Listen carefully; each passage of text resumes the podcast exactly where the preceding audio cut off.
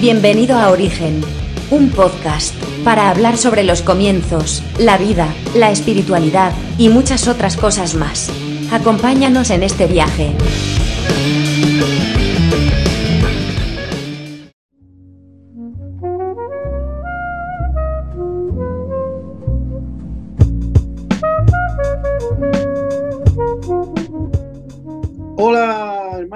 Bueno que se pueden conectar acá a este podcast Origen. Estamos revisando Génesis, así que hoy día sí vamos a profundizar mucho más. Eh, el capítulo anterior estuvimos eh, dándole vuelta un poco, introduciéndonos todo a, a lo importante que es el Génesis, pero hoy día ya vamos a empezar a meterle pala al asunto. Pala y chuzo. En el capítulo 1 como que nos pusimos medio filósofos. Sí, esa fue la cosa. Nos alejamos del texto. Pero hoy día volvemos al texto.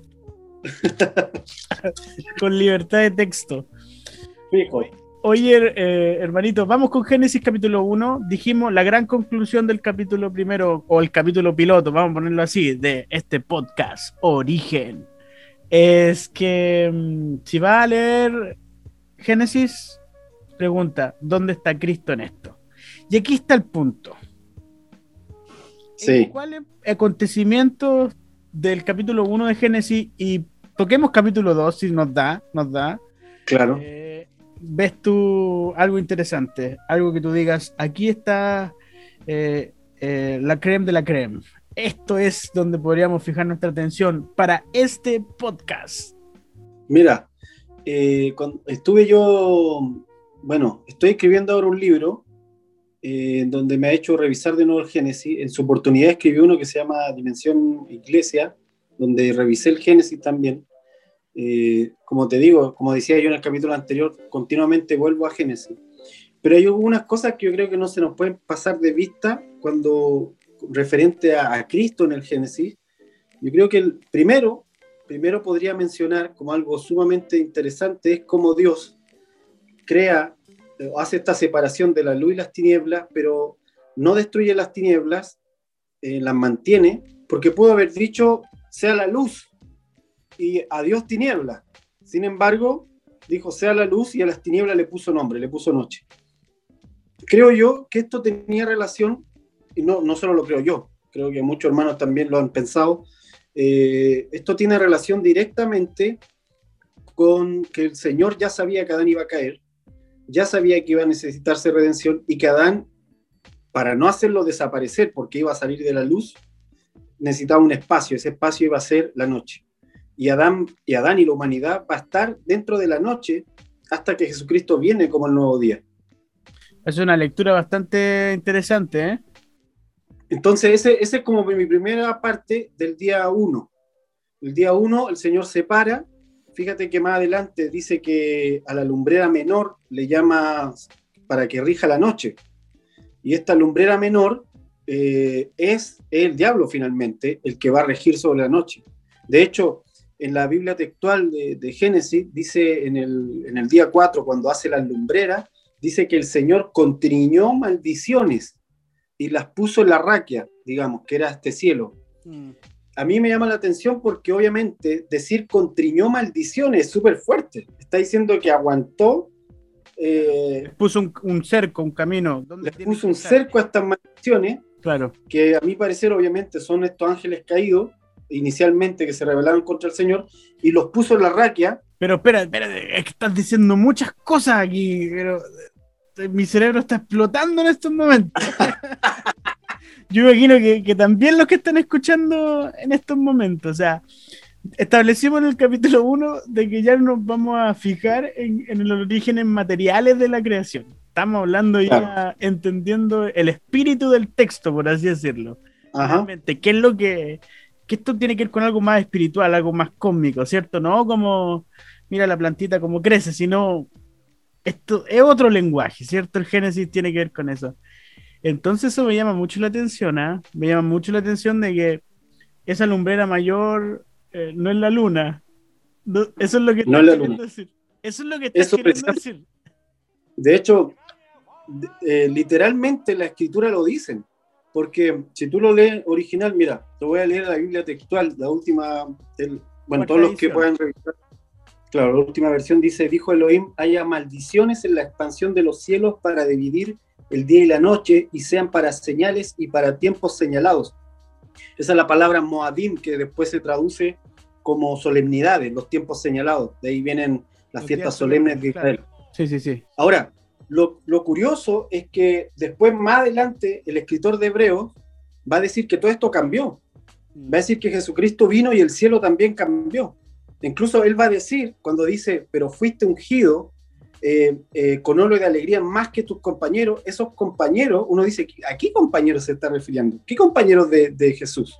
Bueno, aquí Génesis lo está diciendo, la lumbrera mayor, que es Cristo, de hecho le da un nombre más adelante, si uno lee, a la lumbrera mayor le llama Aleph Tau, o sea, principio y fin. Sí, Y la lumbrera menor era simplemente eso, lumbrera menor. lumbrera mayor. Sí. Esa lumbrera Perdón, te interrumpí, no, dale, dale, dale, dale. lumbrera mayor eh, gobierna sobre el día, eh, que es Cristo, obviamente. Y lumbrera, menor, sobre, la noche. Ahora, si, si está todo en la raquia o en este cielo, si está todo en este cielo, quiere decir que la lumbrera mayor tenía compañeros, que son otras lumbreras. Claro. ¿sí? Y entonces, por eso el escritor de Hebreos, eh, cuando parte Hebreos, dice, eh, empieza a comparar a Jesús con los ángeles. Y Jesús dice, y, yo vi a Satanás caer como un rayo. Literal. Entonces, entonces el, el escritor de Hebreos compara al Señor con los ángeles y luego dice, pero al Señor le dijo que era hijo, no es una lumbrera más. Y al Señor le dijo también que fue ungido, eh, ahí viene la unción del Cristo que recibió en, la, el bautismo con Juan, fue ungido con óleo de alegría más que sus compañeros. Y esos compañeros, estas lumbreras que estaban ahí dándoselas de, de, de gobernante, porque el mismo escritor de Hebreos también lo dice, que le había sido dado el mundo anterior, el mundo anterior lo gobernaron los ángeles, pero después de Cristo el mundo eh, o la tierra, la creación, fue entregada a la iglesia. Ah, por medio de Cristo, obviamente. Pero a la iglesia. Entonces, ahí hay todo un tema porque el escritor de Hebreos sabe que al decir eso, él está conectándolo inmediatamente con Génesis, con los moadines, con los tiempos señalados y con las estaciones. Tú sabes que los tiempos señalados o las fiestas solemnes son todas regidas con el calendario lunar. Exacto, exacto. O sea, y, y el asunto creo aquí más tiene que ver con entender cómo los tiempos le son entregados a Cristo. Ya los tiempos no están regidos eh, por otro eh, mecanismo externo. Mm. Espiritualmente los tiempos se son entregados a Cristo y por medio de, Cristo la iglesia obviamente puede gobernar incluso en el tiempo. Mm. Entonces, eh, aquí hay otro elemento dentro de esto, de este momento en que separa la noche y el día, en donde cuando Él los separa, ahí yo sé que el Señor sabía que Adán iba a caer. O sea, está preparando la creación sabiendo, incluso más abajo, cuando dice que separa el agua, si te fijas el segundo día, que es el día de la separación del agua, eh, no dice y fue un día bueno. El único momento donde Dios dice, no nombra esa palabra, lo que hablábamos en el capítulo anterior del podcast, esto de funcional. Es interesante porque esta separación de agua no era funcional para Dios o por lo menos no lo dijo.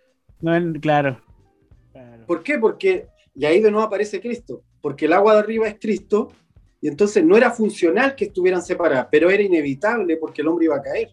Claro. Y como iba a caer, no había otra opción, o sea, iba a quedar en el agua de abajo, hasta que Jesucristo viniera y se presentara y dijera yo soy el agua viva, vengan a mí los que tengan sed. Ah, yo lo que escuchan, estamos hablando de algo espiritual.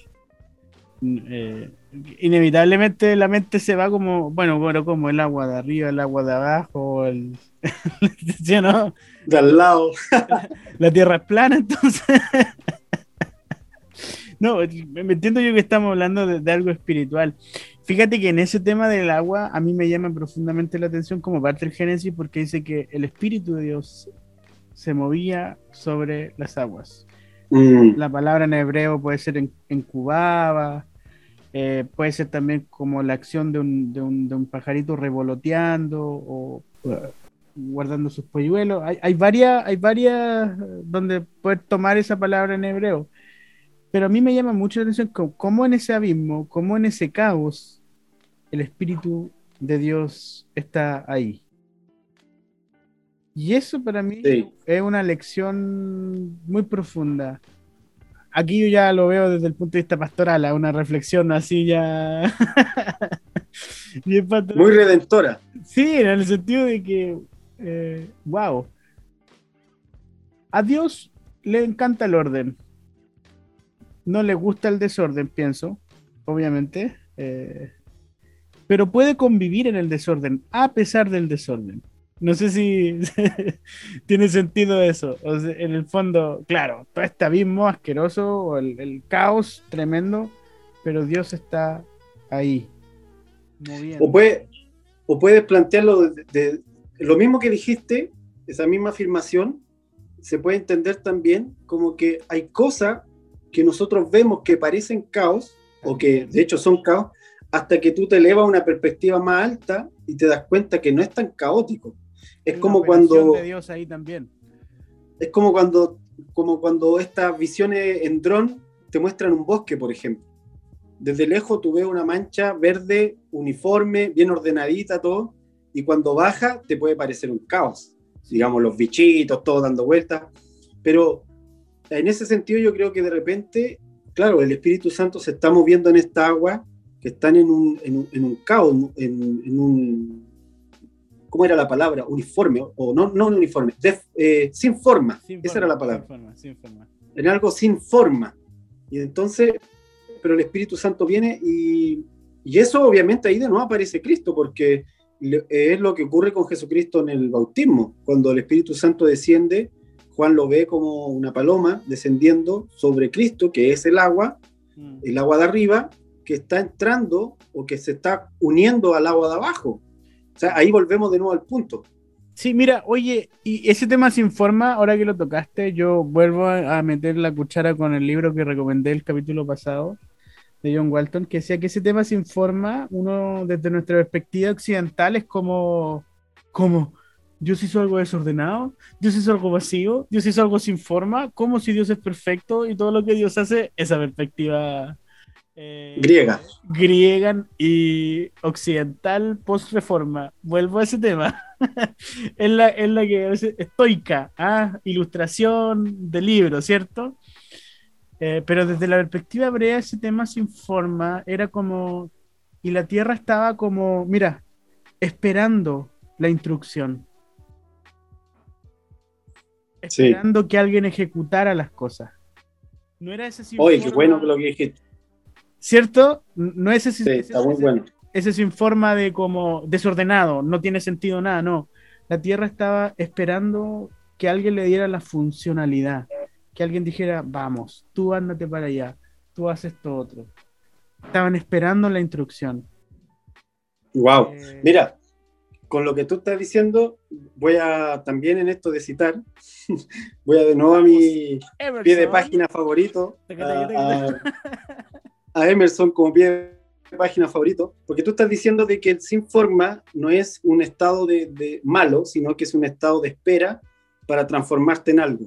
Y entonces, en, el libro eh, Generación de la Resurrección, algo así, el último libro que sacó, eh, Emerson dice, cuenta cómo la física cuántica eh, se dio cuenta que en el mundo cuántico subatómico los átomos están en el estado latente, no tienen forma, no tienen, tienen energía solamente, pero se pueden convertir en cualquier elemento de la materia. Y por lo tanto, eh, ese átomo puede ser mañana, puede unirse a otro átomo y mañana ser una roca, o mañana ser un río, o mañana ser un, cualquier cosa, por dar, por dar un ejemplo vago. Pero es un estado sin forma y latente. Ahora, cuando Emerson cuenta esto, lo hace para decir de que nosotros, mediante la fe, estamos habitando todo el día en un lugar que está latente para convertirse en muchas cosas. De capto, de capto, sí. ¿Cachai? Y él dice, explica cómo los científicos de, de física cuántica se, se, dieron cuenta que estos átomos latentes se transformaban cuando el observador los miraba buscando algo. Mm. ¿A qué me refiero? Que si el observador quería ver un átomo color negro, este átomo se ponía negro. Mm. O sea, era sensible a la conciencia del observador. Eso es súper heavy porque ya no estamos hablando de, en este caso estamos hablando solamente de experimentos científicos, pero tomando lo que tú acabas de decir, un estado sin forma latente esperando, eh, estamos rodeados de eso. O sea, lo que, lo que nos está diciendo hoy en día los avances científicos más, más, digamos, últimos, están diciendo que estamos rodeados de un mundo latente que está esperando convertirse en algo. Oye, Ahora, qué, rico eso. Y, ahí despierta de nuevo la parte de, de, que este algo que está en espera se va a convertir al final en aquello que tú buscas en él. Y ahí viene la parte donde Dios le dice, sea la luz. Mm. Y transforma todo esto latente en algo que él buscaba transformar. Y de la misma manera nosotros, como hijos del Señor, al creer en el Señor y creer lo que Él nos dice, las cosas que están a nuestro alrededor se van transformando, porque están latentes, en espera, se van transformando según eh, lo que creemos del Señor en este caso. Ese ya viene el poder de la fe en Cristo. Sí, sí. Bueno, y ahí podríamos alargarnos a hablar de sanidades y un montón de milagros, cómo Jesús caminó en el agua y todo esto. O sea, esa explicación ya existe. Mira, pero ¿sabes qué? Eh, qué rico que tocamos este tema y pasamos un tema ya de fe y cómo finalmente Génesis, más que eh, mirarlo de una perspectiva racional, es un salto de fe gigante a ver cómo Dios hace todas las cosas a través de la fe, que su palabra se activa a través de la fe. Eh, que a pesar del caos, Dios está ahí, ¿cierto? O el aparente caos, que las cosas están esperando a que se ejecute la fe para, para ser transformada. Eh, pienso en esto ya, en, reflexionar cómo en Génesis 1 no habla de una fe eh, sencilla, de una mm. fe simple, y cómo hoy día nuestra sociedad, con todos los avances tecnológicos que tenemos, con las redes sociales, con el poder adquisitivo que nosotros hoy día se maneja en las nuevas generaciones, em, la fe ha ido relegándose a un asunto intelectual. ¿eh? Mira, eh, por ejemplo, antes, antes, nuestra generación de nuestros padres o mucho más atrás, eh, la fe, el creer en Dios era el disparador para avanzar económicamente, para salir de una enfermedad. Eh, ¿Me entiendes? Había una fe de que yo me tomo del Señor para que mi situación económica cambie. Obviamente no era el principal objetivo, pero se entendía de que si no había un milagro, no salíamos por la movilidad social, porque la vida era más dura. Pero hoy día hay una generación de profesionales que tienen trabajo, eh, que el asunto económico ya no es una batalla a conquistar para algunos, sino ya tienen su sueldo. Mira, no sé si me entiende a dónde quiero llegar. sí, te capto. Que, la fe ya eh, es un asunto de sistema de creencia, es un asunto intelectual. Porque si se enferma mi hijo, eh, tengo acceso a salud, a fin de mes, llego a fin de mes. A medicina sí. Acceso a, medicina. No, perdón, perdón. Me Porque algunos salen mal. me equivoqué, perdón. ya me va a crucificar. No, eh, o, si me, a fin de mes puedo llegar bien, holgadamente, ¿me entiendes? Eh, claro. Hay cosas que se van solucionando. Mira Europa, con las sociedades de, de social, las sociedades de derecho, con las sociedades de bienestar donde las necesidades básicas del ser humano son, son, están listas, disponibles, y la gente finalmente no, no, tiene motivadores o no tiene fe, porque todo lo tiene, todo es tangible. No sé si, no sé si me entiendo, o los que me están escuchando, a dónde voy. Y, sí, te capto, sobre todo hay, una cuestión donde la pasión, la fe, eh, el fuego eh, se está enfriando. Mira, son hasta casi un hermano pentecostal, pero es verdad se está enfriando, eh, ¿me entiende? Este deseo por más de Dios. Eh, hoy día tenemos Netflix, tenemos juegos de video, tenemos un montón de distractores incluso. Vuelvo con esto a, ¿ah? en el sentido de Génesis te da una vuelta de tuerca que te dice, mira, esto no es así. Dios es el que crea las cosas. Necesitas fe para caminar en esto. Em, y quizás mirar un poco Génesis también te hace como eh, decir, oye, todo lo que está depende de, de una palabra que un día alguien inició, ¿me entiendes? Alguien creó todo esto en un momento. No sé De si hecho- por la rama, pero No, espero que se te- haya entendido lo que quiero decir. Sí, yo creo que, que me sumo a lo que estás diciendo. Esa es la verdad, porque si nos centramos y podemos eh, ubicarnos en que Génesis, básicamente estamos viendo cómo la voz de Dios empieza a transformar todas las cosas, eh, mínimo nos queda como lectura que Jesucristo, que es el verbo al final, tiene el mismo poder y capacidad de transformar todas las cosas, y ahí encontramos a Cristo de nuevo, pero también eso en lo personal nos lleva a decir, eh, tú puedes transformar todas las cosas. De hecho, yo recuerdo, por ejemplo, en mi casa, en su momento, cuando no teníamos lucas o di- dinero para, para los hermanos que son de otro país, lucas es dinero, por si acaso, eh, eh, dinero para comprar el gas, comprar el gas del otro mes. Entonces, ¿qué hacíamos? Le tirábamos aceite al gas, ungíamos el aceite. Eh, Aleluya. O sea, con aceite ungíamos el galón de gas. ¿cachai?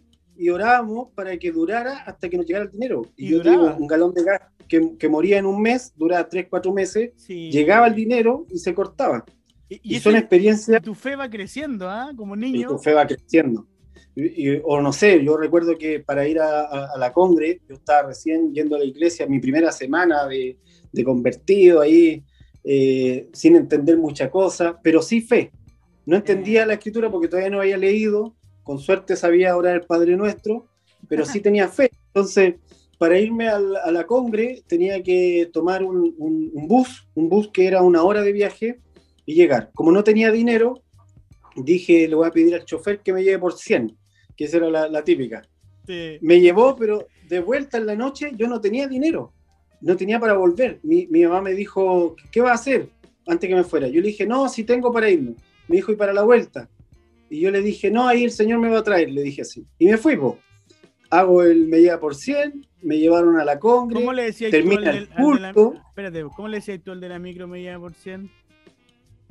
Así, tal cual. Tío, así. Dale. Con el tío, con el tío primero. Tío, milla por cien. Así.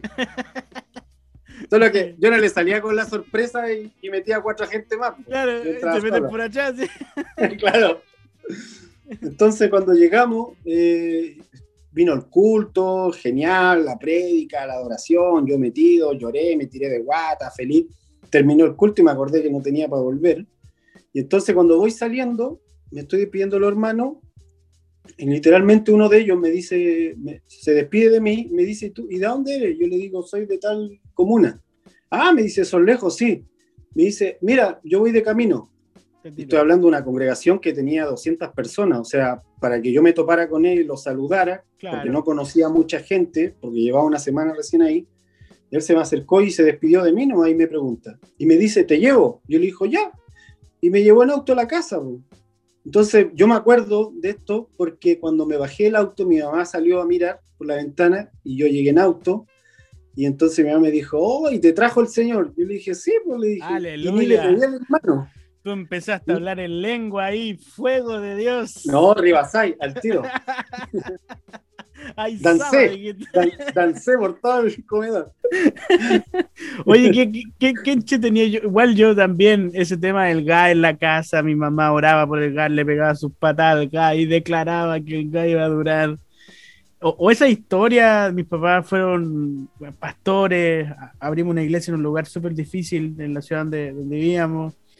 Y a veces llegaban hermanos de otra iglesia, una olla alcanzaba para mil personas, todos comían. Es cierto, yo creo que tuviste esa historia también, o sea, Ah, eh, toda esa cuestión, eh, creo que el Génesis como, oye, vuelve como a esa fe simple, a esa fe de que mi palabra sustenta todo. Mm, que sí. Una oración puede cambiar todas las cosas. eh, deja de depender tanto de, de tu, di- tu bolsillo, de tu dinero y, y- y- de tener todas tus cuentas tan ordenadas, ¿sí o no? Porque a veces tú puedes tener tus cuentas ordenaditas, pero si Dios quiere, te desordena todo. claro. No, y lo que decías tú antes, que la fe, la fe cuando, cuando, cuando, lo peor es cuando la fe se vuelve intelectual, cuando se vuelve un argumento a discutir y a reflexionar mentalmente, pero no se vive, o sea, no se pone a prueba, no, se, no, no, no lanzas tu fe frente a algún desafío en donde lo único que te queda es obedecer a Dios. Porque al final todo esto giraba en torno a que, Señor, yo dependo de ti, tú eres mi Señor, eh, yo no, voy a poner un caso, un familiar mío estaba en un trabajo en donde continuamente se robaban ciertas piezas porque era fácil robárselas, súper fácil, y esas piezas cobraban tal, ganaban dinero los que se las robaban afuera. Entonces él llega a ese puesto, obviamente no se robaba nada, porque no le parecía obvio, porque es hijo del Señor, y pasó varios meses así, y los compañeros cercanos le empezaron a decir, oye, no, mira, llévate, así, con una que te lleviste, solucionar el mes. Entonces, así, así, fácil, ¿cachai? Eh, y resulta que lo que ocurrió fue que los jefes se dieron cuenta que en realidad había más producción y había más cosas que antes no pasaban. Y recién cayeron en cuenta que entonces antes se la habían robado y que por fin tenían a alguien ahí que no se la robaba y que por eso rendía. Ahora a lo que voy es que ya no es una fe intelectual, sino la fe, en el caso de él, de decir, no tengo lucas a lo mejor para, no tengo dinero para cerrar el mes, pero, eso, pero, igual no voy a hacer lo que el resto hace, porque mi fe, mi confianza está en el Señor. Y que de alguna manera Él, ya sea ungiendo el, el galón de gas, ya sea que, que, Él mismo me va a trasladar de un punto a otro, ya sé que el Señor va a salir por mí mm. y no necesito moverme como el mundo se mueve. Oye, y aunque a veces no habían respuestas de Dios, así cuando uno quisiera en el momento, a veces igual en mi caso la pasamos mal como familia, yo sé lo que es no tener para la once o para el almuerzo. En mi casa vivimos muchas situaciones difíciles, pero aún así tuviera como, eh, porque estemos así, dejar de creer en Dios o creerle a Él o hacer su voluntad no está en cuestión. Ah. ¿Sí o no? No, está en cuestión este asunto aquí de ah. Dios, me decepcionaste. No, para nada. Eh, y quizás Em, esa fe un poco más, más simple, eh, quizás de unos años antes, no tan moderna, no tan intelectual. Hay que evitar, hay que evitar, yo creo, eso, esa, esa fe, eh, como bien lo describías tú, intelectual, esa fe mental, esa fe teórica. Hay que evitarla y eso es algo consciente igual, algo que uno puede concientizarse del asunto y buscar más experiencias de fe que solamente teorizar acerca de la fe. De hecho, teorizar no es ni fe.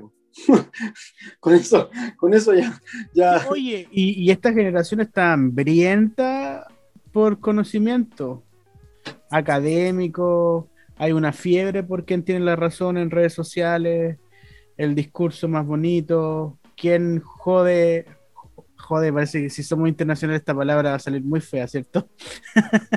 ¿Quién, quién eh, ¿cómo se llama? ¿Quién deja callado a otro con su argumento? Si eres de derecha o izquierda, si eres cristiano conservador o cristiano progresista, como sea. Eh, y cuando pienso yo, Dios está esperando que tengan fe, Que mm. caminen con Él, que vivan con Él todos los días.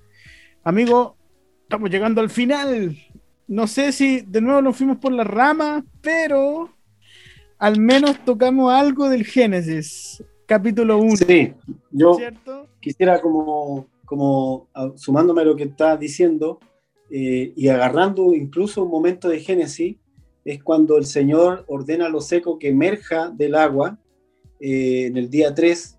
El día 3 viene a ser el día de la resurrección también, después para Jesucristo y no es, no es al azar que sea el día 3, porque el día 3 el Señor hace emerger lo seco del agua y del agua de abajo emerge lo seco. Y en eso seco es donde se produce la semilla y el fruto. Entonces, eh, tomándome de todo lo que tú estás diciendo, al final nosotros tenemos que emerger también, salir a flote, voy a decir así, salir de, estar debajo de lo que el mundo hace, lo que el mundo piensa, de cómo vive, emerger y salir, porque si no emergemos, si no hacemos ese acto del que hizo lo seco, que Dios hizo en lo seco, de hacerlo aparecer, eh, no, hay, no, hay, forma de que las semillas den fruto, no hay forma de que se produzca la multiplicación al final.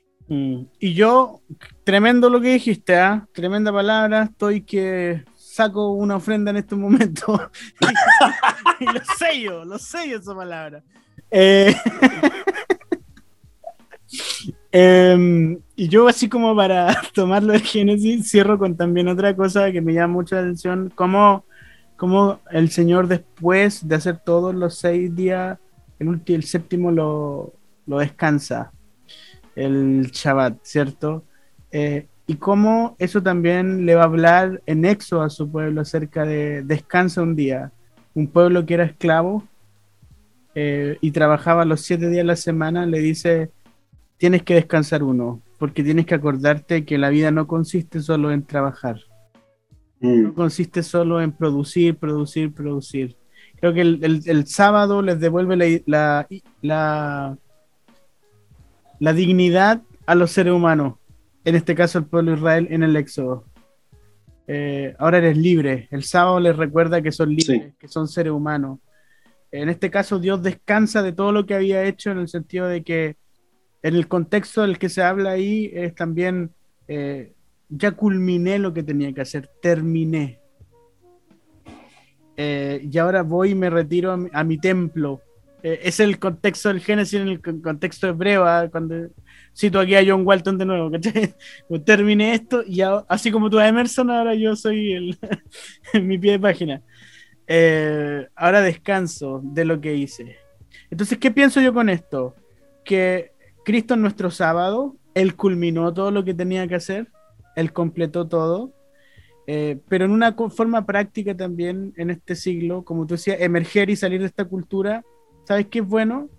Tener un día también, pienso yo, de manera muy práctica, algo muy concreto. Tómate un día a veces de la semana. Eh, para ver las cosas resueltas. Porque fíjate que este mundo gira en torno a que todo es inconcluso y todo es para ayer y siempre falta algo por hacer, siempre hay algo por mm. hacer y la ansiedad nos está matando a todos. Entonces, como así como Dios dijo terminé, Cristo terminó todo, eh, tómate un, un, día también para ver las cosas completas desde la perspectiva y los ojos del Señor. Para en ese día recordar también que Dios te hizo para disfrutar su creación en la vida y las cosas. Así que mm, eso, mira. Sí. Con dos reflexiones hermosas. Sí, completamente. Sí, totalmente de acuerdo. Y creo que sería una buena vuelta que hay que darle a, entrar a ese reposo. Y de nuevo aparece Cristo ahí, como el reposo, como el lugar donde, donde descansamos. Y sobre todo pensando que, cuando el Señor dice que va a reposar porque ya está todo hecho, es, interesante ser consciente de que Jesucristo había sido molado ya. Cuando el Señor dice, ya está todo hecho, porque Él ya vio el final. Y todo el resto de la escritura que vamos a leer después, Dios ya lo había visto en ese día y por eso ya estaba descansando. Mm. O sea, es curioso que desde Génesis, desde Génesis 2 en adelante, el Señor ya está en su reposo porque dice ya está todo hecho, está todo terminado. Lo único que ahora Él está en el reposo, pero nosotros todavía no entramos hasta ese momento, hasta que Cristo vino, y entonces ahí podemos entrar en el reposo con Él. Eh, pero, pero volviendo a lo que tú dices, en este asunto de hacer, de hacer, de hacer, de hacer, de hacer, de, propio del siglo XXI, no poder pararse, así como, como Dios dijo, y decir, oye, por último celebremos lo que ya está hecho. Eh, celebremos lo que ya está terminado, celebremos lo que, lo que completamos. O como alguien dice por ahí, eh, tomémonos un tiempo para regalonearnos, dicen acá en Chile, eh, a nosotros mismos por el hecho de que algo se completó. Así que vamos a celebrar porque terminamos este capítulo. con todo. Oye, eh, espero que espero que los que están escuchando este podcast, el capítulo número 2, puedan eh, disfrutar lo que hablamos, aprender, no sé, háganos saber sus comentarios. Tenemos un correo electrónico, contacto punto origenpodcast.gmail.com. Ahí usted nos escribe sus preguntitas, sus reclamos, no sé todo lo que usted quiera, hágalo llegar ahí. Yo voy a leer ese correo porque yo sé que Simón no, no le gusta, no, no, no, no es de esa onda, me imagino. de los reclamos, ahí no, ya. Yo me voy a hacer cargo de los reclamos de este podcast.